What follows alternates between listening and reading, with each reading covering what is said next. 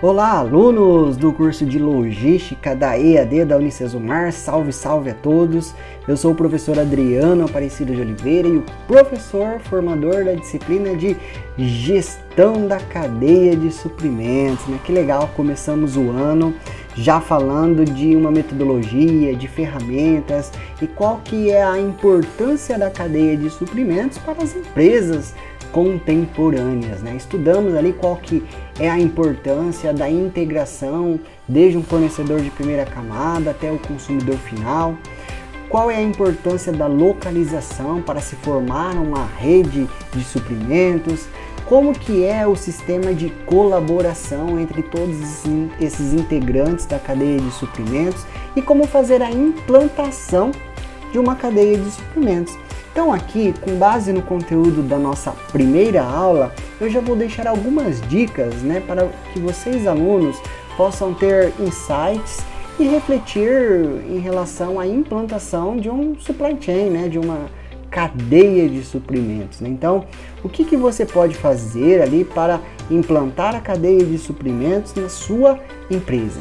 Acho que a primeira coisa, né, o primeiro conselho, a primeira dica aqui do professor Adriano com base na minha expertise, no conhecimento, nas pesquisas realizadas, né, é melhorar a colaboração e a comunicação entre os compradores e fornecedores. Né? Então, o primeiro aspecto de uma cadeia de suprimentos bem sucedida é melhorar a colaboração e a comunicação, né? de forma que vocês possam estar alinhados e que estrategicamente possam compartilhar informações que venham aumentar a eficiência da cadeia de suprimentos, reduzir os custos e, consequentemente, aumentar a lucratividade. Né? Um segundo requisito que eu julgo ser importante e deixo aqui como dica para vocês alunos é manter níveis de estoques tão baixo quanto aceitável. E quando eu falo em aceitável, é algo seguro, né? Hoje nós temos aí o, o sistema de just in time, né, que praticamente trabalha com estoque zero, com, por meio da integração entre indústria e fornecedor.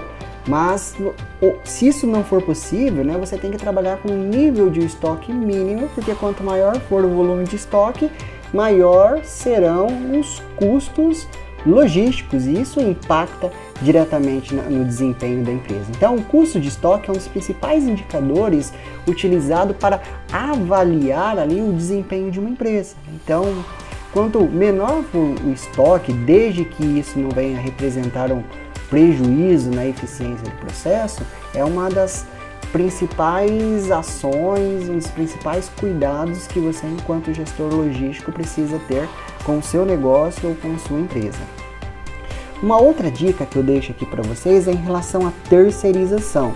Quando a gente fala em gestão da cadeia de suprimentos, talvez a terceirização ela não seja tão bem vista, uma vez que você quer ter o controle total sobre todos os processos, mas se a terceirização ela for um aspecto mais barato, considerando, por exemplo, a produção, o transporte, né, é, os serviços logísticos como um todo, tem que fazer uma avaliação se de fato vale a pena continuar fabricando internamente se os custos são elevados. Então, você tem que pesar na balança. Talvez nesse caso a terceirização seja algo atraente, até porque empresas terceiras, né, às vezes elas têm muito mais expertise, experiência e conhecimento ali, o know-how, né, para que é, você possa evitar perdas ali no seu negócio.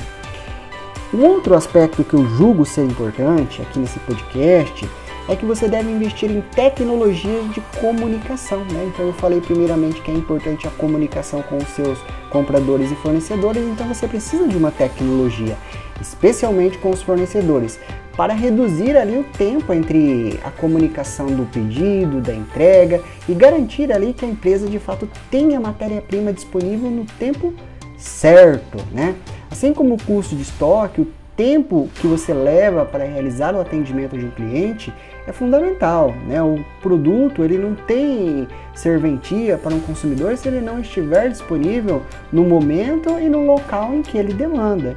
Então, a empresa ela tem que ter um sistema de informação apurado para evitar que qualquer tipo de desabastecimento possa ocorrer e que a empresa consiga é, ter um relacionamento mais próximo com os seus clientes e garantir um atendimento rápido. Um outro aspecto é em relação à utilização de tecnologia da informação. Bom, existem muitas opções no mercado com custo baixo, né? como previsão de venda, controle de estoque, controle de compra, expedição, controle de transporte, dentre outras. Né? E ainda existem ferramentas computacionais e automáticas para cada uma das etapas do processo que envolve o supply chain. Então vale a pena você fazer uma avaliação e identificar qual é a ferramenta ou o sistema mais adequado considerando as características e especificidades do seu negócio. E por último aqui, dentre os conselhos que eu vou deixar aqui para vocês nessa primeira semana de aulas, é em relação à decisão. Né? Tome decisões relacionadas a compras né, maiores, estoques mais altos e com desconto, com base em planilhas de cálculos e não somente na pressão e na intuição.